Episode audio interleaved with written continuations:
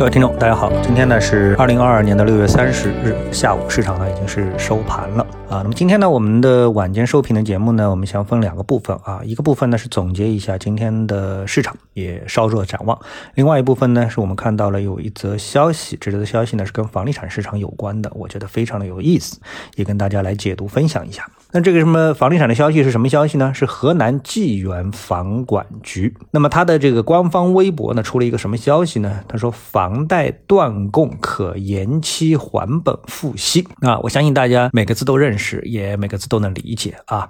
他这个消息这样的，他说六月二十九日他发布了这么的一个消息，那么提出房贷断供。啊，断供啊，可延期，不纳入个人征信，鼓励房企呢对首付分期收取啊。我们到首付百分之三十、百分之二十，就这个呢还可以分期收取啊。就比如说分个几次啊，不用一次性上交。那么今天呢，该通知已经是从济源市的房地产管理局的官微呢是删除了啊。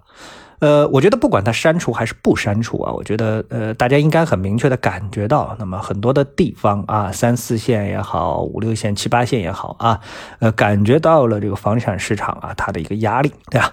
那么，所以这个政策呢，我觉得啊，它不管它是真假删还是不删，它其实是反映了地方政府的它在这种压力下面的一些举措，这是个非常直白的政策内容啊。那我的想法其实是什么呢？我觉得啊，这真的是一个非常高妙的。卖房的招数，为什么呢？以中国老百姓的素质啊，绝大部分。啊，是不可能的，就绝大绝大部分是不可能出现恶意拖欠银行贷款的现象发生的。如果有，也是极个别的案例啊，无伤大雅，不可能损害银行的这个根本。而且这样的断供啊，也不可能是一刀切的，也是在银行的大数据的支持下，才会对部分的贷款者实施的优惠政策啊，不可能是对所有的人。那你说你这辈子都不用付钱了，这不可能。你说我想断就断，你也做不到啊。呃，而且如果说你在银行的这个流水当中一看，哎，你你的流水这么好，你你还不来？付贷款吗？这也是不现实的，对吧？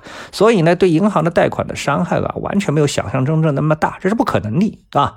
银行大可以放心实施这样的政策，毕竟最终他房子是跑不掉的啊！不像企业贷款，不管你是中小微还是大企业，你的贷款是去拿着钱去做生意，赔光了就赔光了。啊，你银行可能就拿不出来了，那企业也倒闭了，对不对？房贷本质上它是抵押贷款，你是用房子去做抵押拿到的贷款，房子还在那里啊，所以说这是一个高招。那么看到这则消息的时候呢，又让我想起了最近看到的另外一个啊，美国的网购平台退货新政策。我们都知道啊，你在网购之后你是可以选择退货的，对不对？有的平台是无理由退货，对消费者是非常的体贴的。但美国这次的网购的这个退货的政策又更进一步了啊，什么呢？就是你买了东西之后啊，如果选择退货啊，商家都不需要你退货，还是留在你那里，你继续用，什么意思呢？哎，我们来看这个标题啊，神操作！美国 Target、奥尔玛等出新规，不退货也给全额退款，就这么一句话你就看明白了，对不对？你买了他东西，你觉得不好啊，你本身要退货，就是你要把东西寄回给商家，让商家把钱退到你银行账户，对不对？是这样一个操作。现在，哎，他说了，你不用退了，东西你留着用，我也会把钱直接退回到你的银行账户。就是你留钱又留人啊，当然这是在一个我们说这个信用啊，信用比较发达的社会当中可能才会实现的。但我们不管这个啊，理由是什么呢？因为通过商业模式的计算之后啊，这个商家发现啊，在现在的这个供应链也好啊，物流也好啊，各种这个通胀也好啊，这个背景之下啊，就是这个电商啊。它每一美元的销售额，电商的净利润也就是一美分到五美分之间，百分之一到百分之五。那么对于退货来说呢，每退回一美元的商品呢，零售商需要花费十五美分到三十美分来处理这件事情啊。那这句话直白吧，我也不用来多做解释了，对不对啊？那就是因为这么来考虑，所以电商才会出这么一个政策，对不对？所以呢，我就想到啊，不由得让我想到，其实房子是最适合做这种类似的处理的。啊，为什么呢？最关键的是房子，首先它不可能送给你住，就是不可能白送给你住，对吧？在预期啊，房地产市场可能会出现长期萧条的背景下啊，首先啊，你要有这个预期啊，不管是电商的商品销售还是房地产销售，本质上他们都是商品，对不对？这种商品如果是在滞销卖不掉的情况下面，那房地产公司最担心的是什么？它不是房价是不是还能卖在相对的高位啊？比如我曾经到过每平方米十万啊，我必须得卖在这个价钱上面，不然的话我就不舒服啊，这个我就就就就就不舒服，我必须得卖在这个价位上，对吧？而是什么？而是房子能不能卖掉，收回。现金流啊，买卖房子最大的特点是什么？就是必须要有合同啊，有了合同，哪怕让你先白住个几年，最终还是会捆绑你的个人信用和财富。所以关键不是你有没有首付百分之三十，还是分期付首付，没关系，而是你签了这个合同，你的财富和信用就跟这套房子捆绑在一起了。只要你是个正常人，你是没办法在没有完成这个合同之前从这个合同中脱身的，对不对？你想一想啊，从个人消费者的角度想想，是不是这个道理？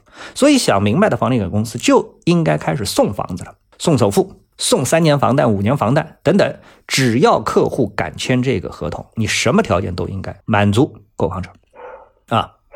好了，接下来呢，我们再说说股市啊。也正因为不太有人可能会接受我的建议，所以房地产板块短期内呢是好不了的啊。昨天稍微扑腾了一下呢，今天就有歇了。今天的我们说股市的市场的脉络逻辑是非常清楚的啊。这儿呢，我在中午的极简缠论的解盘节目当中呢，已经是梳理了不少了啊。我来看一下 A 股的主要指数，今天全部都是上涨的，但是呢，在最后一个小时是有所回落，但整体上人气不减啊。如果从这个技术分析缠论的角度来看的话呢，今天呢日内啊，也就是在下午的这个第一个小时，它走了一个中枢，然后呢上涨，然后背驰，然后下跌，击穿这个中枢，然后出现了一个三脉啊，这个点是值得注意一下的。如果明天。啊，明天如果是轻松的翻过这个中枢，那就不用太在意了啊。板块方面呢，那就更清楚了，毫无悬念的，几乎全部都是后疫情有关的板块啊。大势如此，也没什么好剖析的，市场又找到了新的方向，跟进就是了啊。酒店、景点涨幅超过百分之六，后面什么饮料、啤酒、白酒啊，开心了就要喝。在线旅游、机场航运啊，出去旅游，对吧？好，下跌的呢是汽车、房地产，也没有什么悬念，都在我们的推理之中。